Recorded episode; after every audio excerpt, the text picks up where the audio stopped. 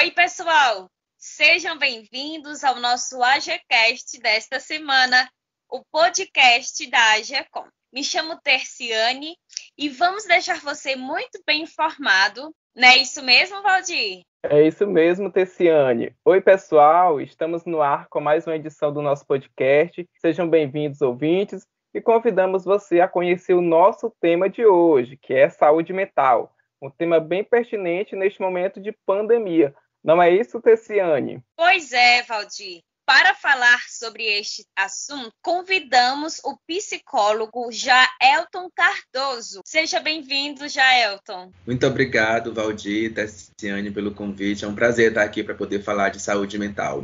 Pessoal, o Jaelton Cardoso é graduado em psicologia, especialista em gestão e estratégica de pessoas e também em saúde mental e políticas públicas. Atua como psicólogo clínico da APAI também psicólogo do Centro de Referência Especializada da Assistência Social, além de professor de curso de qualificações e profissionalizantes e também palestrante. Tessiane, está com você.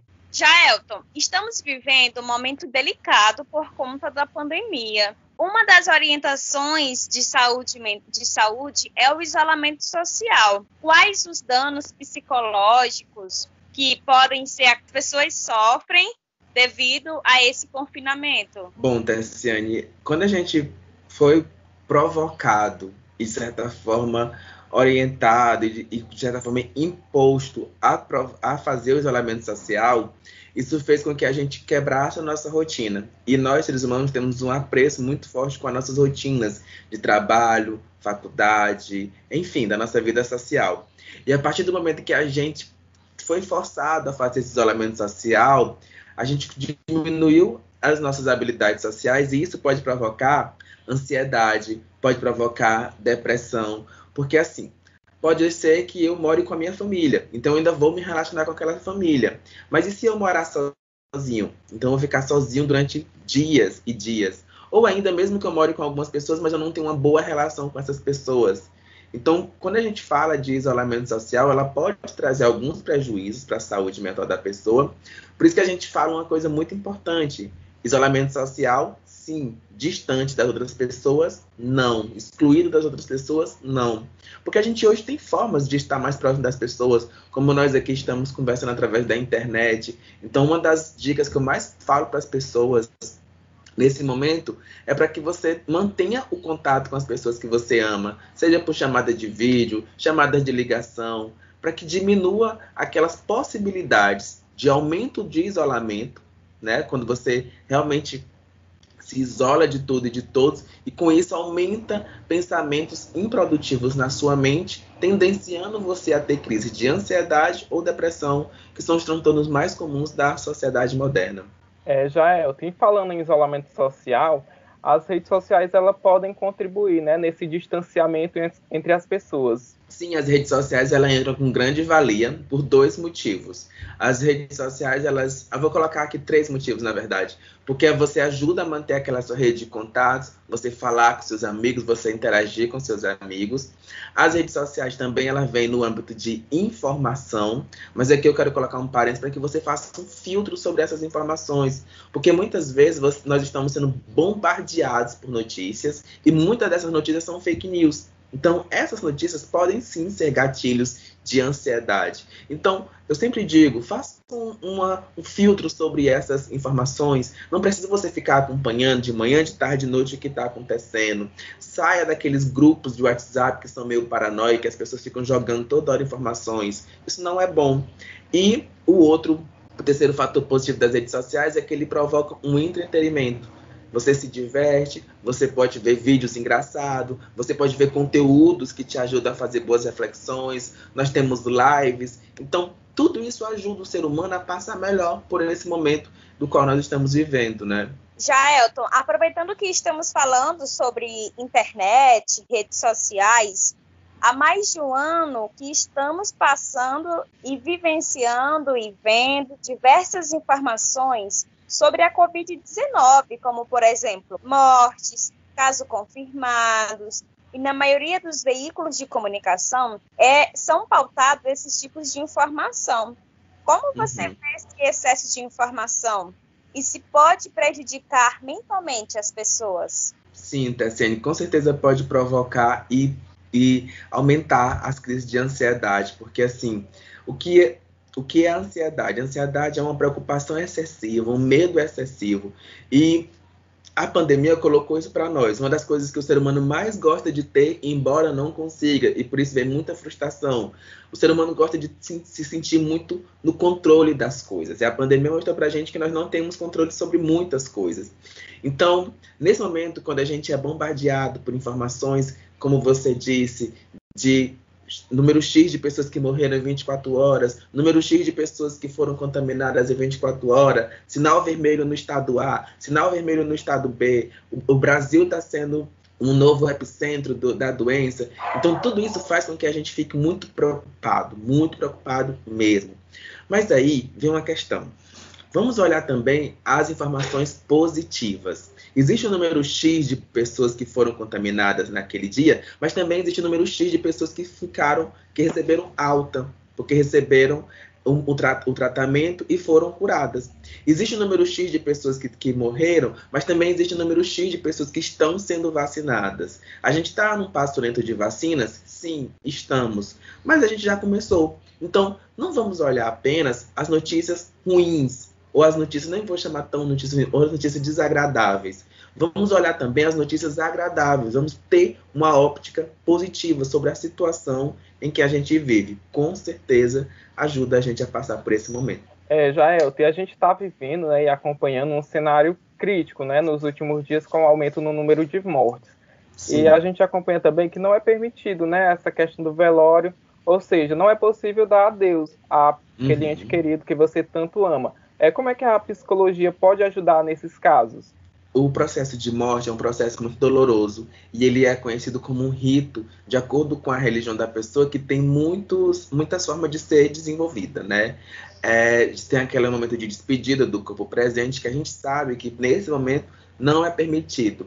Mas o que a gente orienta, Valdir, é o seguinte: existem outras formas de eu me despedir de outra pessoa. Eu sei que eu gostaria que naquele momento fosse presencial, mas se eu pudesse me despedir dela de uma outra forma, e eu venho aqui dizer uma dica, se eu pudesse mentalmente pensar que estou falando com ela e eu assim dizer o que eu sinto naquele momento, se eu ainda pudesse escrever uma carta para ela, o que eu escreveria, o que eu gostaria de dizer para ela para me despedir, eu oriento algumas pessoas que já passaram por essa situação a escrever uma carta e depois você deixa no túmulo, ou você rasga, ou você queima. É só para você fazer um processo de despedida. A gente sabe que o processo de luto envolve cinco fases: a raiva, a negação, a barganha, o conformismo e quando a pessoa já percebe que consegue ter uma vida, entre aspas, normal de novo, quando ela consegue superar aquilo ali. Então, nessas três primeiras etapas, que são a raiva, a negação e a barganha, é um processo muito doloroso, mas é um processo que a gente tem que respeitar também o tempo. Algumas pessoas passam por um processo de luto mais rápido, outros não passam. Mas é importante também, o que eu gosto sempre de dizer para as pessoas ilutadas, para a gente olhar para uma seguinte frase: saudade sim, tristeza não. Nossa, muito bem. Inclusive, eu vou anotar, viu? Não relação ao luto, mas a vida em si, porque Sim. a gente tem saudade de muitas coisas, sejam de um determinado lugar, de um determinado uhum. amigo.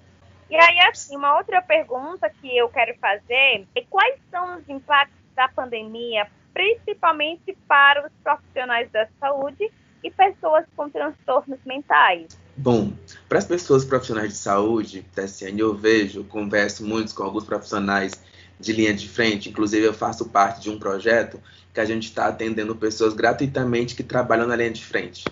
Porque as pessoas, elas estão exaustas. Sabe aquela síndrome de burnout, que é aquele esgotamento físico e mental por conta do trabalho? São o que muitos profissionais da saúde estão tendo. Outro dia eu estava conversando com um motorista de uma ambulância e ele falou que fica muito triste que de cada 10 pacientes que ele transporta, 3 ou 4 morrem sabe? Então isso causa um impacto muito forte no psicológico. Nós temos uma empatia muito grande. Quando a gente vê um número de pessoas muito muito alto morrendo, a gente se coloca no lugar daquelas pessoas, porque hoje em dia a gente vive uma realidade que a gente conhece alguém que perdeu alguém para a pandemia. Não é mais aquela coisa distante, agora é uma coisa mais próxima da gente. Então, os profissionais de saúde, eles estão exaustos mentalmente, então é por isso que é importante fortalecer os vínculos familiares, fortalecer a prática do autoconhecimento, fortalecer a diminuição da cobrança, em você entender os seus limites, até onde você pode ir, até onde você não pode ir. Já para as pessoas que têm transtorno mental, é, eu vou colocar mais as pessoas, não transtorno de humor, mas transtorno mental no geral. É importante fazer um filtro das informações, como a gente colocou. É, eu trabalho muito com pessoas que têm deficiência mental, retardo mental, é, perdão, retardo intelectual. E eu sempre oriento aos, aos responsáveis para saber melhor como lidar. Se nós, é, de uma forma, certa forma, acha muito ruim esse nova forma de viver com máscaras, passando álcool na mão, a gente encontra os nossos amigos, a gente não pode mais abraçar, não pode mais tocar, faz só um tchau, então dá aquele toquezinho na mão. Então, tudo isso a gente teve também que saber uma forma assertiva de se comunicar com as outras pessoas, para que elas entendam e ajudem. A mesma linguagem que a gente faz, por exemplo, a crianças, né? Dando aqui um exemplo também para as crianças, para poder é, entender esse momento que a gente está passando, porque o que eu gosto de pensar muito vai passar, mas é importante que a gente tenha um comportamento assertivo enquanto a gente está nesse processo. É, já, Elton, agora a gente vai falar sobre um tema bem interessante, que é sobre ansiedade, que é um tema bem relevante nos últimos tempos. Como identificar e como saber qual o momento exato de procurar ajuda? Muito bom, Valdir. Bom, a primeira coisa que a gente tem que entender é que a ansiedade ela é uma emoção e ela faz parte do ser humano. Muitos clientes meus, quando vêm para psicoterapia, eles já vêm dizendo assim, já eu quero acabar com a ansiedade. Eu já digo logo, a gente não vai conseguir, porque a ansiedade faz parte da gente.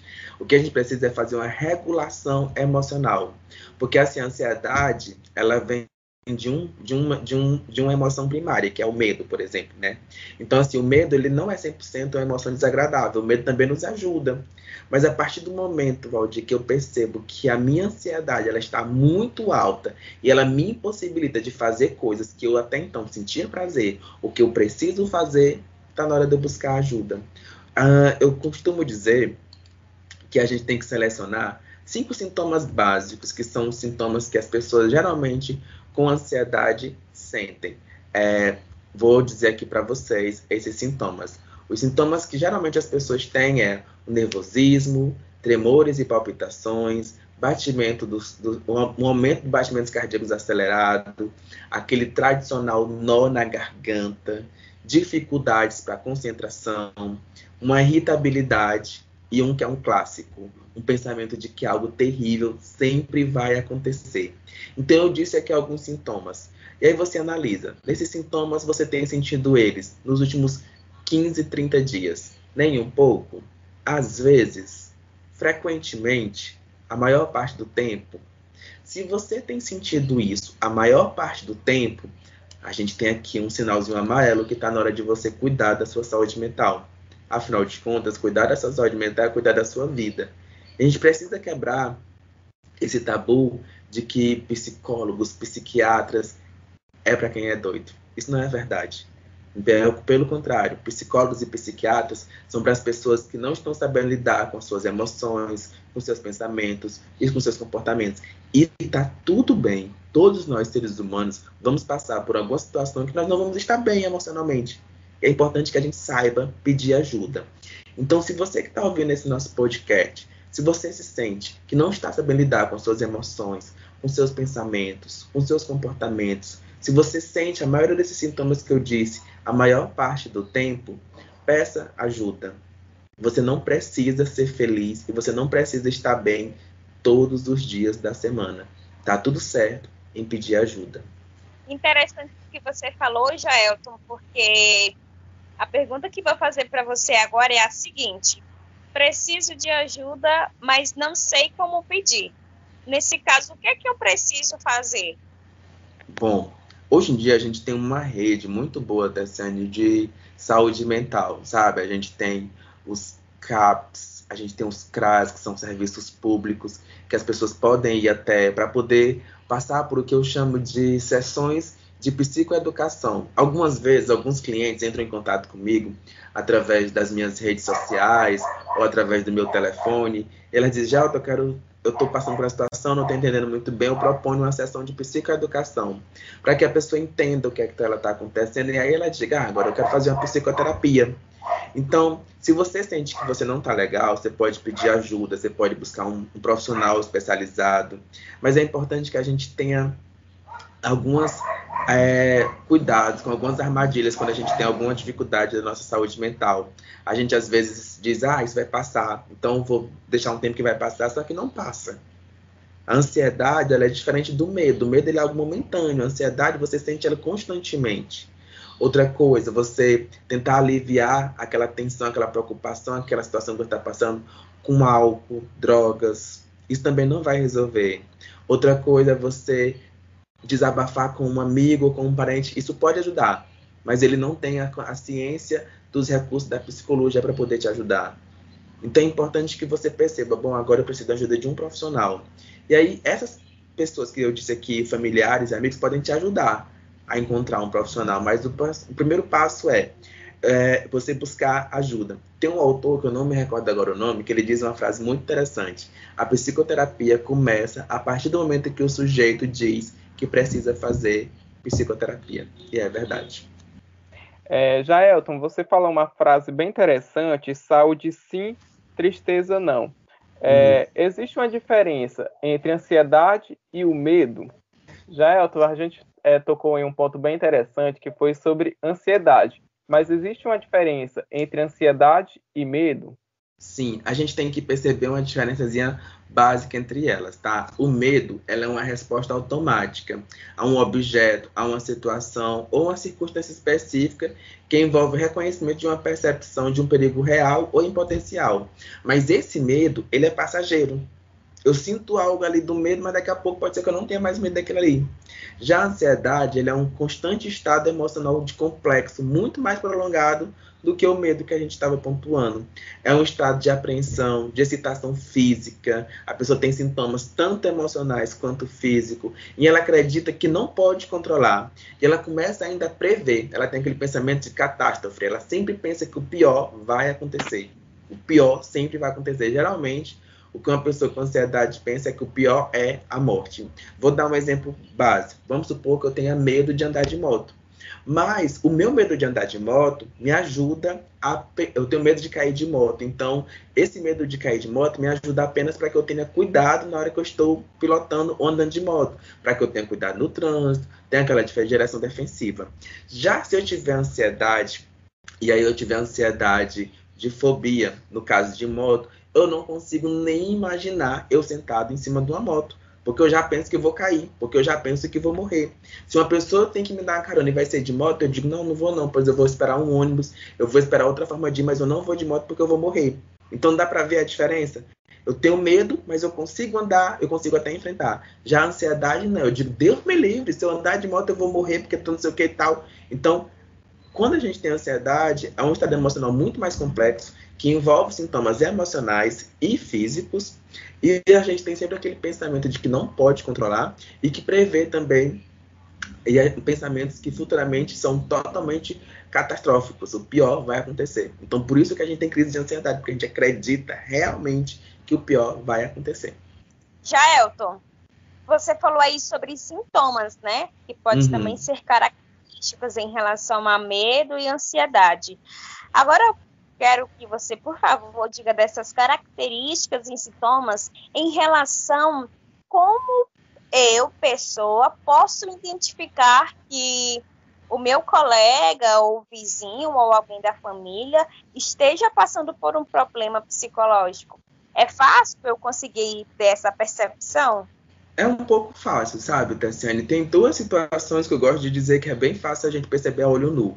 Primeiro, oscilações de humor, muito rápido, a pessoa oscila muito de humor, ou então o humor dela é muito centrado, tipo, é muita raiva, é muito medo, ela se, a maior parte do tempo ela sente medo, a maior parte do tempo ela sente irritabilidade. E a outra questão é você perceber o isolamento. Aquela pessoa está se isolando cada vez mais, ela não tem mais um bom convívio social com a família, com os amigos, ela não interage mais no grupo. Esse é um fator que ajuda muito. Porque, assim, deixa eu perceber aqui, sintomas físicos da ansiedade.